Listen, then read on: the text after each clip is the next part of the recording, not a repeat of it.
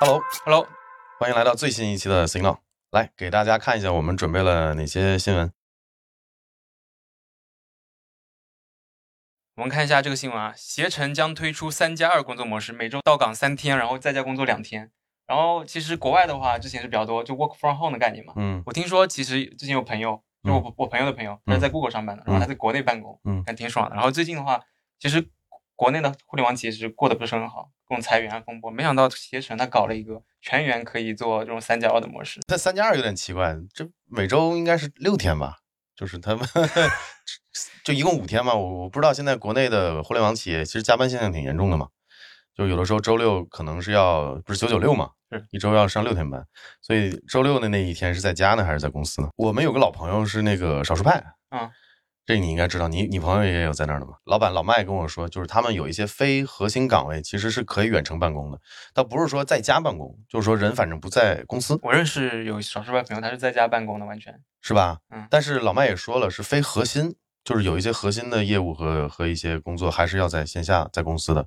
就是说，其实已经在我们行业里面，其实已经有人去尝试在远程办公了。呃，给我给我的感觉就是，加上现在这个疫情，真的会可能。会很大幅度的改变我们以后的工作是工作生活方式。就首先，第一，我认为核心岗位还是要线下。这个涉及到一些这个工作性质，有些就像刚才 Jack 说的，什么财务啊，或者说一些核心业务，可能还是大家需要面对面，每天需要坐在这里。然后一些可以线上完成的，像什么客服啊，我估计什么线上支持啊，或者运维这些人，可能远程是可以的。你看，为什么现在学成说三加二嘛，也不是说让你五天六天全部线上办公。对，还是有一些你需要面对面的去沟通，效率会比较高点。对，还有一点就是以后如果说虚拟现实技术越来越成熟了，那个 Kingsman 那个中文叫什么？王牌特工。它里面有一个场景嘛，就是开会的时候，一个大长桌，很多人以这种虚拟形象出来。你看他描述的那种科技已经进化到那种程度了，为什么还是需要把人的形象去展现出来？面对面的沟通实际上是人和人之间，除了声音、呃神情、呃肢体，其实都是很重要的一个沟通方式。没错，所以有些岗位还有有些工作上的场景，必须是要能看到人的，这是很重要的。我们说到底，我们人还是需要。交互的嘛，人还是一个社会动物嘛。对，人还是个社会动物，所以能看得出来趋势会是这样子。对，包括以后可能虚拟现实技术越来越成熟了，也可能在一定程度上的线上办公能起到一些作用。而且，如让我来的话，我觉得我可能自自律不够，我还不喜欢在家里工作。摸鱼的问题是吧？对，还是在公司里面，大家互相有监督会更好点。这就是其实还是我刚才说的，有些岗位，比如说你做客服，或者说说什么技术支持，那你的工作可能性质决定。你可以一定程度上的支配自己的时间，其实是可以线上办公的，但有些可能确实不行。可以节省他的，比如说出行的成本啊，对，住房的成本。是的，对，对他们来说是好事。但是对网络的压力也越来越大了。对，我觉得这个新闻，我我的观点啊就是这样子，就是将来是一个趋势，以后线上办公看来，对吧？对我们，对我们来也是好事儿。我们以后做一些好的这种办公或者生活用的这个科技类的产品，嗯，啊，我们跟这个 K 创联名的这个 K 三键盘就很好，很方便携带。这么说吧。大家买我们这把键盘，对吧？以后可以去公司就可以带着了，很很小巧，往包里一塞，对吧？你看很薄很小，大家喜欢可以支持我们一波。对，然后我们看一下这个新闻啊，这是一个比较有名的机构，就 Gartner，他发布了一个报告，他说，二零二六年百分之二十五的人，就四分之一的人，将近每天会花一个小时在元宇宙里面，不管是你是工作娱乐还是学习社交，都会至少有一个小时。嗯。那这个机构也是比较权威的，之前我们引用过他们的报告。呃，那我们根据这个 Gartner 这个他们的预测，他的意思指的是二零二六年的这种硬件设备会被普遍大众接受，比如说它的成本，它可能不像现在那么高。然后另外呢，它的重量、续航、它的性能各方面都已经达到了一个可以触及市场的一个程度了。那我倾向相信不会再需要那么三四年了，可能很快一两年、两三年之后，呃，这种设备我们就能廉价的，然后性能足够的这种设备，尤其是苹果的带动。对，竞争会非常激烈。这个还是上次视频都给我做广告，我很快做一个视频跟大家讲一讲这个技术成熟度的这个概念。它一旦进入了是符合市场预期的一个阶段之后，它的发展和迭代是爆炸性的。根据调查吧，就是这个 Gartner 他们说，二零二六年四分之一的人每天都会在元宇宙花费一小时。那我的分析是，用不到二零二六年，这种廉价的产品就会出来了，就是而且会进入很快的这种迭代的模式。所以大家期待一下吧。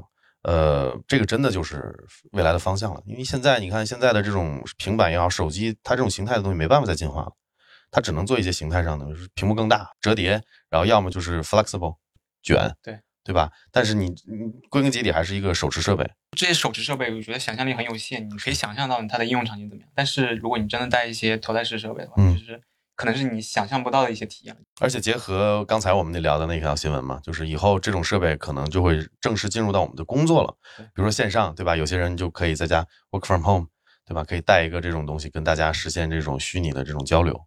真正的把人从呃通勤啊解放出来。对这个还挺期待的。科学技术进步的这么快，真的明年后年可能会超过我们的预期了。看一下这个新闻啊，也是我们 Musk 啊嗯，之前你忘了吗？我们 Musk 之前不是有人推特治国吗？他就是推特营销专家。嗯他说，SpaceX 星链的用户已经超过二十五万，然后每年预订量超过三亿美元。其实他这个二十五万呢，他是暗示，他没有明说。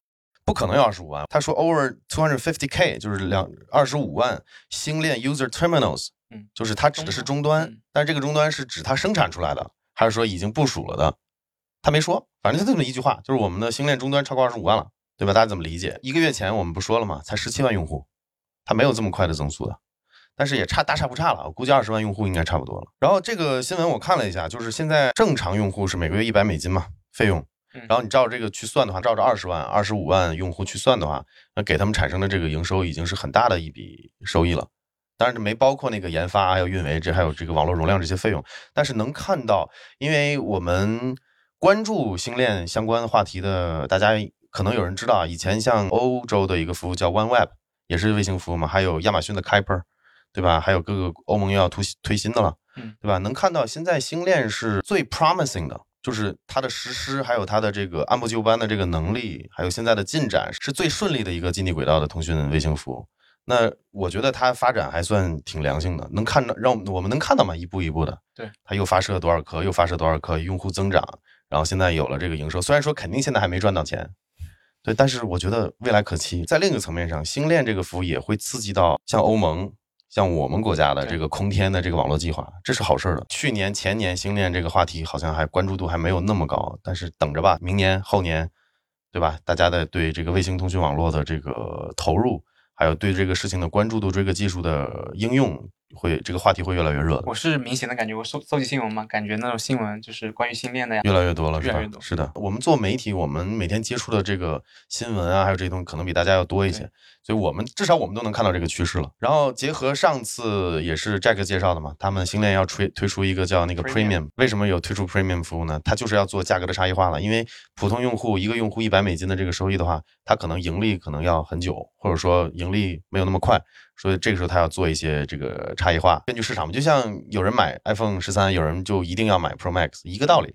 它要做出这种不同的这个产品的这个差异，价格上的差异，服务上的差异，我觉得越来越好。新链，新链，新链会是越来越好，我们会持续关注相关的这些话题。然后我们看一下这个新闻啊，是英特尔计划提供花钱解锁额外功能。嗯其实 AMD 它有那种三核的 CPU，嗯然后你玩家是可以通过开盒获获得额外的性能提升的。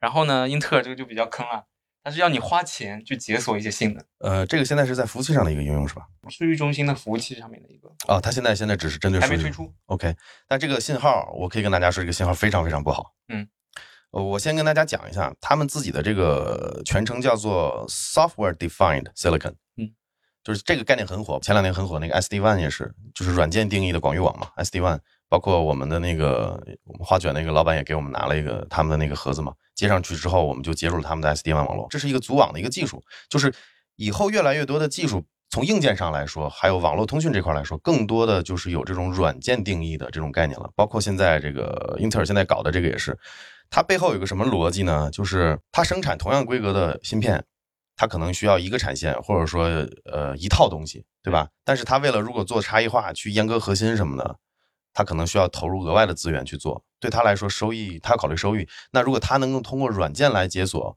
比如说以后大家买的芯片都是一同一个规格的，你花两万你就是 i 九，你花可能一万你就是 i 五。像芯片制造，他们是可以极大的压缩他们的生产成本的，就做一样的东西，然后呢，你来花钱决定解锁什么什么样的功能。这个为什么是个不好的信号呢？因为大家可以看出来，最近几年，嗯，特斯拉就是这事儿没少干。朋友圈有个人说，老麦他们好像买了个提速包，然后明显感觉到特别感。还有一个座椅加热，硬件上已经有了，你额外人民币要花两千。对，这上次你坐车的时候是后排我没开，就是这个原因，后排没人坐。但是它硬件上面有了，电阻丝都在那儿，对吧？你花钱一解锁就有了。这就是软件 software defined feature 这种东西，对我们用户来说就会觉得很坑。Twitter 上有个叫 Meta 的哥们儿，以后我的 CPU 什么浮点运算这些东西，可能需要通过微付款来解锁。大家看到我们这期视频标题也是我想了一个梗，就是以后真的消费级的产品推出了，对吧？你玩着玩游戏卡了。要蹦出一个弹框，您的这个性能不足，是否花钱解锁额外的性能？这个这个就很扯了。这个理论上，嗯，如果说英特尔在现在在服务器或者数据中心推出这样的一个服务，或者说这么一个功能嘛，如果进入消费级也这么搞的话，我作为消费者，谁 都都会不爽吧？我觉得他应该不没那么大胆子吧。但是你看我刚才举了特斯拉的例子嘛，特斯拉就这么大胆子。特斯拉是。呃，所以我觉得这个又面临一个问题，就是厂商天生的跟用户和消费者可能也会在一个对立面。就消费者我们不愿意看到这种东西，我们还我们还是希望我花钱买到的这个东西，它有这个潜力，我就要它最大的潜力。但是厂商又会觉得我们生产多个差异化的产品，赚取更大的这个利益嘛，利润嘛。所以天生我们就是在这个对立面，所以可能以后需要更好的市场监管和法律法规吧。是的，嗯，反正出于消费者，如果我的身份是消费者，我肯定不希望看到这种情况，对吧？包括我刚才说的，以后性能需要花钱解锁了。但是对于消费者来说，如果他买同样的一个 CPU，然后他可能后期不用去折腾嘛，嗯，他不用换一个新的 CPU 嘛，他能获得性能提升啊。你是这种升级的概念是吧？升级的概念。但是你想一想，你作为消费者，比如说你花了一万块钱买了个 CPU，它本来应该有百分之百的性能，它现在你因为你花了钱比较少，它只给你百分之六十的性能，你自己会怎么想？你肯定是不爽的。或者以后可能会催生一些什么解锁啊，这种破解这种行业也会有这种。我们也是抛砖引玉的跟大家聊一下吧。就是英特尔现在是在这个数据中心的服务器上去做了这个事情，而且呃，像英特尔、AMD 其实都做了很多这种，比如说它的它的这个 CPU 只能用在某些主板、某些架构上，但实际上硬件规格是一样的，也是通过软件去定义，呃，去屏蔽一些使用场景。然后你看这篇报道写的就是以后的频率可以解锁。更高的频率，然后呢，核心数量可以解锁，然后支持什么 DDR5 内存、PCIe 5.0，还有各种功能，理论上、技术上都是可以通过这些东西，通过软件来限制不让你用，然后花钱就可以解锁。所以我的态度就是，这个事情如果成为一个趋势，那会是很很不好的一个趋势。大家可以看一下，就是刚才还是举的那两个例子嘛，看一下特斯拉的那个呃付费提速包和座椅加热，还有那个音箱，对吧？那个解锁那个功能，大家怎么看？车主怎么怎么吐槽的？大家就知道了。下一个新闻是高通发文介绍了 WiFi 七的技术。然后之前的话，我们聊过联发科，它是已经有产品出来给测试了。这个很正常，因为 WiFi WFA 嘛，这个组织有很多成员，然后不同的成员提提供了一些核心的技术。比如说当年就是我记得是高通把那个 OFDMA 这个技术带到 WiFi 五还是带到 WiFi 六里面。联发科也有一些别的技术，对吧？其实是 WiFi 是个大联盟嘛，Alliance 整个 Alliance 可能苹果也在，微软也在，英特尔也在。我记得好像英特尔也跳出来说，就是下一代的规格有哪些，就是我宣传自己嘛，就是在这个组织或这个技术的下一个技术提供了哪些哪什么样子的一个功能吧。所以这次是高通高通又说了一些，但是其实好像 WiFi 七的这个标准还没有完全定下来。是的。然后七呢，说白了，大家可以看到以前的 WiFi，我以前做过很多讲 WiFi 的视频嘛，以前的这个 WiFi，比如说八零二点幺幺 G。到 N 的进化，N 到 AC，AC 到 AX，它每一次都经历过六到八年至少。但是六，你想六六 E 七的这个频率就缩短了很多，为什么呢？我的解读就是说，现在这个市场穿透力不够，大家不像以前那么认可了。你像以前 WiFi 的很多进化，它是那种重大的那种改变。比如说频率一下就从二点四到五 G，吞吐量一下就上去了。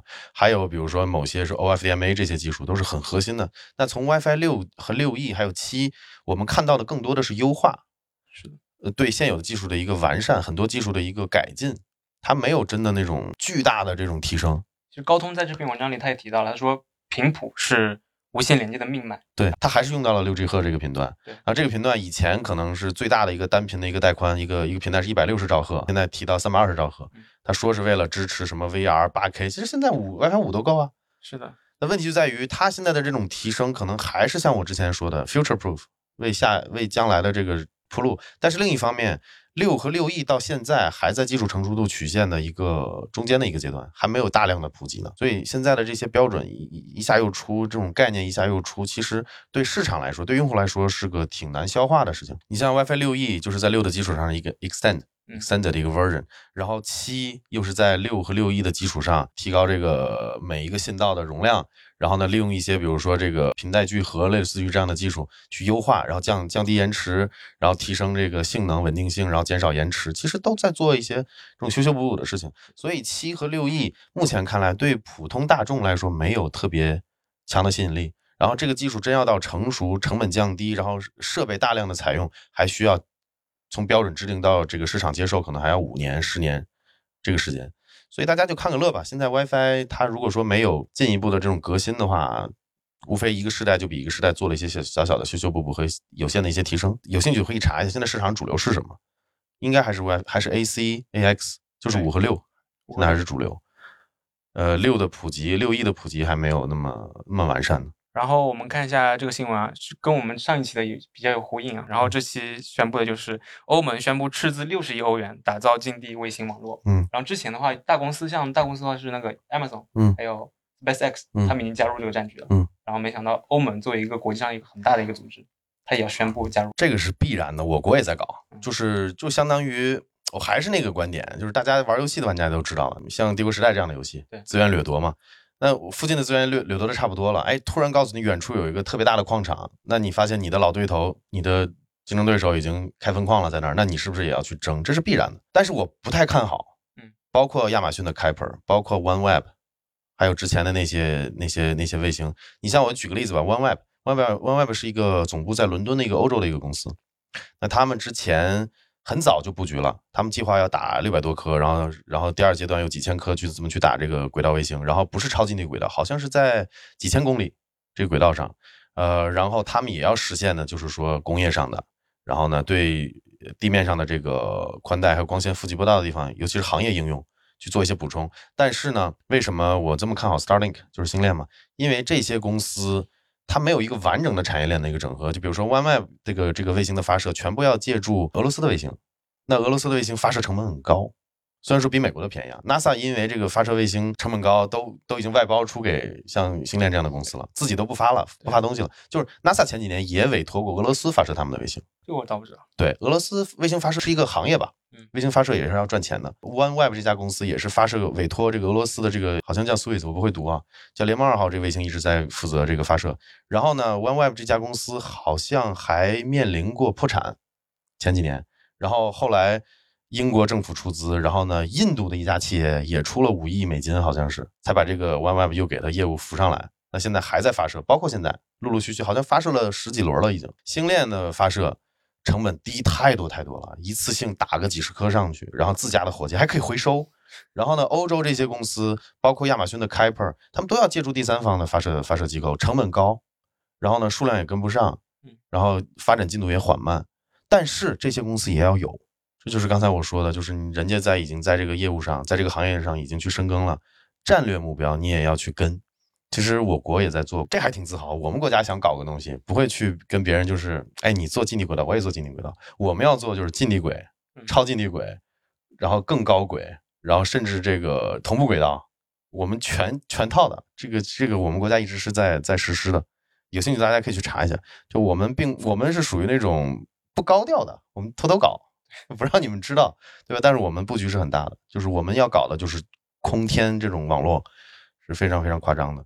但是 Starlink 作为一家商业公司，他们发射这个其实就像我刚才说有优有优势嘛，成本优势，自家火箭、自家星链，而且他们的还可以外包，对对，别人发射，对对对对，他们还有卫星发射的这个业务嘛？NASA 当时就是找他们去，一下就二十亿美金。星链之前也濒临破产过，就是就是 NASA 去给了个大单嘛，就是卫星发射也是 Starlink 也是星链的一个业务。然后这篇文章也提到了哈，就是说在轨运行的数量密度增加，航天器之间发生碰撞的担忧也在增加，这个也是。就是最近前段时间我们也聊了嘛，星链也面临过很多次这种危机危机这种情况嘛。还有就是说对什么这个天文望远镜、天文观测，上期视频还有朋友在聊嘛，就这个话题。那以后你看，除了星链，我我都说了嘛，这个是一定会的。他们搞了这个这么重大的一个技术，别的国家也要搞，别的组织，欧盟、中国。然后以后的什么印度这些个全部都要搞了，近地轨道上以后就是会密密麻麻的，以后卫星撞撞击，然后呢跌落到地球，然后这个可能会产生一些这种新闻，大家等着吧，这是以以后就会成为常态了，五年到十年的这个时间吧，一定会有的，做好这个准备吧。技术呢，就是伴随阵痛的，然后我们就要去怎么应对嘛，怎么去解决嘛，都是这样的。然后我们这期新闻的话就过完了，我们看一下 YouTube 评论啊。然后他是针对于上期说 NVIDIA 说他当官方好黄牛这个说法嘛，嗯，他反驳了一下，他觉得 NVIDIA 无无法从那个缺货里面赚到钱。嗯，这个评论我看到了。其实，呃，他以为我们不知道，就是以为我们说错了。其实可能也是我们上次说的不够严谨。就是我记得原话我们说的是，我们国内玩家这么支持你们老黄家的显卡，对吧？还溢价买。对。然后呢，你不能说什么这个不要中国市场这种话。其实我的意思呢，不是说溢价买的东溢价买的这个产品，他们老黄也会把这溢价的钱赚到，那肯定是渠道赚嘛。这个他们他们发布公版卡会有一个 reference price，就是建议指导价。那他们出给渠道这个费用是固定的，所以真正的大头肯定是让渠道商或者说二级、三级的这些分销商赚走了，这个肯定我们是知道的。黄牛啊，包括包括黄牛，黄牛也算是一个渠道嘛，这是常识嘛。我们以前做产品的时候，我们也是生产出来产品，然后找渠道商、找二级、三级这种。分销这个我们是清楚的，但我的意思，当时我的意思就是说，那你也不能否认这个中国玩家对你老黄家显卡的支持嘛，嗯，对不对？我的意思是说，就是我们愿意溢价买你们的卡，结果你自己考虑你公司的这个这个战略的时候，不考虑中国市场。不过说实话啊，上次我看了，好像又有人说这个消息老黄没说过这话，后来我也看了一些，确实搜不到，就老黄有说过这种话，可能是我们对吧？可能是不严谨听听到听到谣传了，听风就是。但是苏妈苏妈这个事儿，这个确实是相比老黄他们更顺利嘛。是。呃，我觉我觉得苏妈还是情商挺高的。前两天我看了一个视频，就是苏妈有一次赞助法拉利去现场去那个赛道，工作人员问：“哎，这位大妈你会说英文吗？”大妈说：“嗯，我会。”然后他说：“请问你为什么那个来看这比赛？”哦，我是跟 AMD 一起的，我们是这个法拉利的赞助商。嗯，然后呢？然后这个这个采访的人一看胸包，哦，你有好多这个 VIP 的牌子，哦，看起来你什么牌子都有，就就是没他们当时不认识苏妈妈，就能看得出来，就这个人很很 humble，很低调。他没说我是 AMD 的老大，他就说我 I'm with AMD，因为他知道这人不认识他嘛，还问他会不会说英文，给我笑毁了。就是所以我对苏妈的这个感情挺好。然后每次看到老黄，总觉得他们俩 有点。而且苏妈苏妈最近那个又升官了，当董事长。对对对，好像收购那个赛灵思之后，他们就就就当老大了，是吧？当两家公司的老大。如果说之前我们说那个老老黄说不真不重视中国市场那个话是入数，我我我也是看了这个误传和谣传的话，这里也辟个谣。我们确确实后来我也再没有搜到相关的这个新闻，但是确实他这次收购，呃，是有战略上的一个对我们存在的对国内是存在一个威胁的，就是可能会涉及到 ARM 的这个垄断。而且我看网上新闻说，美国那边其实也否决了。哎，美国美国也否决。那有兴趣的观众，我们就当我们抛砖引玉吧，大家可以去关注一下这个这个行业里面的事情。那最后跟大家说一个事情，就是，呃，我们上期频道也说了，Jack 他自己弄了一个频道，以后呢他会做一些他的风格的视频吧。对，然后让他介绍一下，比如说第一期视频那是讲啥的，以后会做什么样的视频。第一期视频呢，我们做的是一期比较简短的，然后关于就是 iPhone 杀后台是省电还是费电的一个视频。然后呢，相对来说呢，就是跟大家日常生活比较息息相关的一些内容。对你的生活使用科技产品会有一些帮助的，然后呢，会加一点我们自己的分析啊，啊，自己加一点自己的见解，然后就是这样。刚才这个说杀后台的事，我解释一下，他说的不太清楚，不是手机自动杀后台，是很多人手动的去划卡片，习惯呢就是打开之后把所有后台都清掉。那这个行为到底是省电还是费电？有没有好处？就是是不是像以前 Windows 用户一样点刷新一样那种是一个无效操作？是对吧？我估计这句话又有人吐槽了，说这个不是无效操作，有什么有什么用？大家自己讨论吧，好吧？我们这期就这样子。好。iOS 应用一般进入后台之后呢，不超过十分钟就会被封印了。至于当年没用墓碑机制的安卓，不用我说，大家应该都懂了。还记得被各种安全卫士支配的恐惧吗？一句话概括呢，就是 Windows 有真后台，iOS 呢是假后台。我想啊，应该没人喜欢假的东西吧。